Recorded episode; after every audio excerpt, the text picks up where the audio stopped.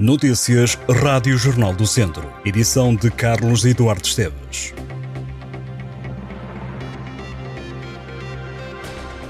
Uma jovem de 24 anos foi detida duas vezes na mesma noite em Viseu. Primeiro foi apanhada a conduzir com 2,07 gramas de álcool por litro de sangue.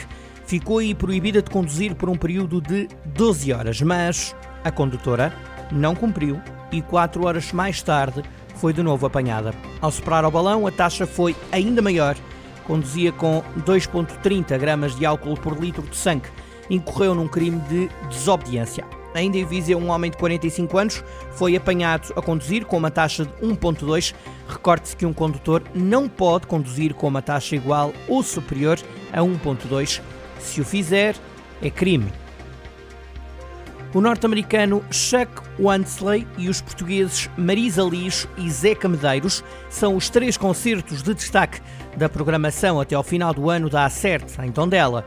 A programação inclui teatro e várias exposições, uma delas de um antigo colaborador do Jornal do Centro. Journey into Christmas é o concerto de Natal e foi especialmente criado para a programação do novo ciclo da Acerte, embora vá também a outras cidades, mas é coprodução da Associação de Tondela, frisou o diretor artístico da Acerte, José Rui Martins. A galeria expõe a partir de 30 de setembro uma mostra fotográfica chamada de A Consciência do Judas, da autoria de Igor Ferreira, antigo fotojornalista do Jornal do Centro, e haverá ainda uma reposição da última produção do Trigo Limpo do Teatro Acerte, Aloha, em outubro. Zeca Medeiros com Dúvida Soberana, em novembro, é um espetáculo em destaque. A artista Marisa Lis também vai atuar na Acerte. 30 anos depois da morte de José Azaredo Perdigão, o advogado e ex-presidente da Fundação Gulbenkian vai ser homenageado em Viseu. A iniciativa parte da Câmara de Viseu, da Associação Viriatos 14 e da Fundação Calouste Gulbenkian, que vão evocar a figura e obra do ilustre viziense no próximo domingo, dia 10 de setembro, no Conservatório de Música Dr. Azaredo Perdigão. As cerimónias de homenagem iniciam com a deposição de uma coroa de flores na campa, pelas 10h30 da manhã, num momento privado reservado à família e entidades oficiais no cemitério de Viseu. Pelas 11 da manhã, no Conservatório Regional de Música, terá lugar a sessão pública de evocação do José de Azaredo Perdigão e a apresentação do projeto Beira do Observatório de Ideias Contemporâneas Azaredo Perdigão.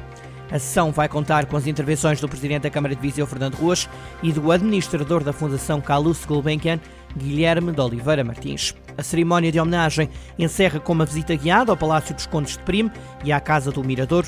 Nascido em Viseu a 19 de setembro de 1896, José de Azaredo Perdigão foi advogado, licenciou-se em Direito pela Faculdade de Direito da Universidade de Lisboa e também estudou em Coimbra, onde foi pós-graduado em Ciências Jurídicas.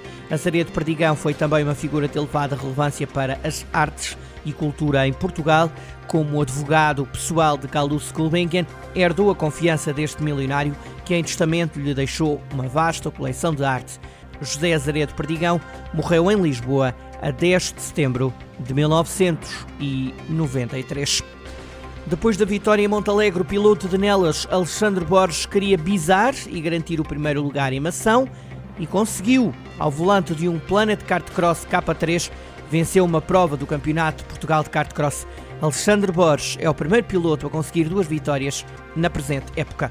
O piloto da Nela Sport quis demonstrar logo no início da prova que estava na luta pelo primeiro lugar, conseguiu um bom tempo nos treinos cronometrados e foi mesmo o vencedor do prémio da volta mais rápida entre todas as modalidades em competição, kart cross e rallycross. Borges venceu também no somatório das três corridas de qualificação, por isso teve acesso à pole position para a final e assumiu a liderança desde o início da prova até ao final. Conseguiu, portanto, a segunda vitória da época. Após visar no Campeonato de Portugal de kart cross, Alexandre Borges reconhece que depois de começar uma época desportiva de forma menos afortunada, estas duas vitórias consecutivas foram importantes para a estrutura que nunca baixou os braços. O piloto de Nelas olha já para a prova em Severo do Voga para fechar o campeonato com um novo bom resultado. A seleção portuguesa de futsal defronta a Geórgia na segunda jornada da ronda de elite de acesso ao Mundial 2024. O jogo é no dia 20 de setembro, às 9h30 da noite. O presidente da Câmara de Viseu, Fernando Ruas, diz que Viseu é uma cidade apaixonada pelo desporto e que, por isso, é com grande entusiasmo que acolhe um jogo da equipa de futsal Lusa. Ruas confia que os vizinhos vão apoiar de forma entusiástica a equipa portuguesa. Também José Carlos Lopes, presidente da Associação de Futebol de Viseu, se mostra orgulhoso por ver a cidade viziense acolher um jogo decisivo na caminhada da equipa de futsal rumo ao Mundial. José Carlos Lopes dá o exemplo do número de praticantes de futsal para referir que o distrito é um admirador da modalidade. O ciclista Rui Carvalho da TAF Fer chegou ao décimo lugar da classificação geral do Grande Prémio de Ciclismo JN.